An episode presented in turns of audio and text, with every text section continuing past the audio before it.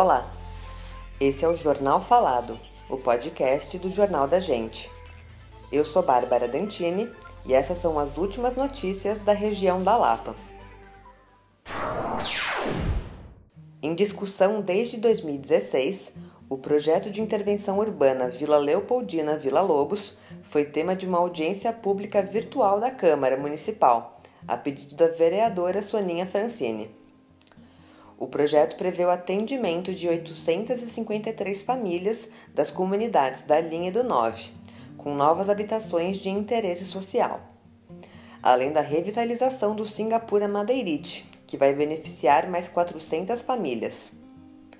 Também está prevista a construção de 6.700 metros quadrados de equipamentos públicos. Ao mudar para o formato de condomínio, as famílias da comunidade vão ter suporte de gestão condominial pelo período de cinco anos pela empresa proponente do PIO. Foi destacado na audiência que o projeto tem travas que impedem que os empreendimentos comerciais que interessam ao proponente sejam feitos sem o acompanhamento da construção das moradias. Do público que participou, parte falou do déficit habitacional na Leopoldina e pediu agilidade na votação do projeto. Já outra parte citou os problemas de segurança que existem no bairro, criticou o possível prejuízo ao erário público com a antecipação da outorga e mencionou o impacto do adensamento populacional, Argumento esse que foi rebatido pelos representantes da prefeitura, que afirmaram que os moradores que serão contemplados com as moradias já estão na região há mais de 30 anos. O projeto segue em discussão na Câmara. A prefeitura iniciou na segunda-feira, dia 13, uma obra para melhorar a drenagem das ruas Guaicurus e do Curtume, na esquina onde está localizado o Poupa Tempo Lapa.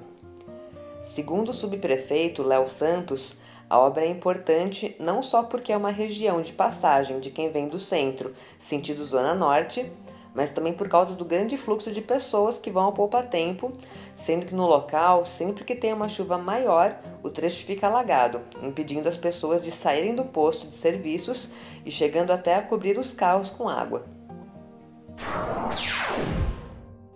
A Escola Estadual Alfredo Paulino no Alto da Lapa, desenvolve há três anos um projeto de sustentabilidade com os alunos, que também envolve a comunidade. A unidade de ensino conta com um ecoponto cadastrado no TerraCycle, iniciativa que trabalha com várias empresas que recolhem resíduos para transformá-los em novos objetos. Oito tipos de materiais são coletados na escola e ganham uma nova utilidade. A inspiração para a iniciativa foi o trabalho da escritora Cláudia Lima, idealizadora da campanha Por Amor ao Mar, que visa reduzir os copos plásticos nas instituições. A escola recebeu certificados por dois anos seguidos da ONU Meio Ambiente e zerou o uso de copos descartáveis. No dia 6 de julho, o governo de São Paulo anunciou a retomada das obras da linha 6 laranja do metrô, em 90 dias. Com 15 quilômetros de extensão, a linha vai ligar a Brasilândia, na zona norte, até a estação São Joaquim, no centro. Estão previstas no projeto as estações Cardoso de Almeida, Perdizes, Pompeia, Água Branca e Santa Marina. A empresa que assumiu a obra do consórcio Move São Paulo é a espanhola Aciona. A previsão é que as obras sejam concluídas em um período de quatro anos e a empresa poderá explorar comercialmente a linha por 25 anos.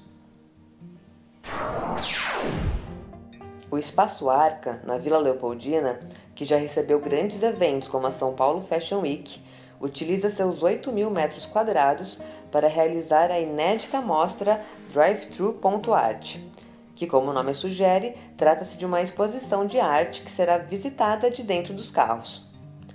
O projeto é uma parceria dos Luiz Maluf, da Luiz Maluf Art Gallery, e Maurício Soares e Mário Sérgio Albuquerque, da Arca, e reúne o trabalho na forma de pintura, fotografia e vídeo de 18 artistas e coletivos consolidados da arte contemporânea. O espaço receberá 20 carros por hora, de quarta-feira a domingo, das 13 às 21 horas, e a exposição vai até o dia 9 de agosto. Os ingressos custam 40 reais por carro, com até quatro pessoas. Para quem não tiver um veículo, mas deseja visitar a instalação, serão disponibilizados carros no estacionamento da Arca, que serão higienizados a cada percurso. Nessa modalidade, o ingresso custa 30 reais e é válido para um grupo de até três pessoas que residam no mesmo domicílio.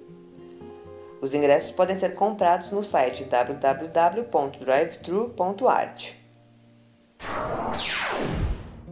Esse foi o Jornal Falado. Para mais notícias, acesse www.jornaldagente.inf.br. Até o próximo boletim.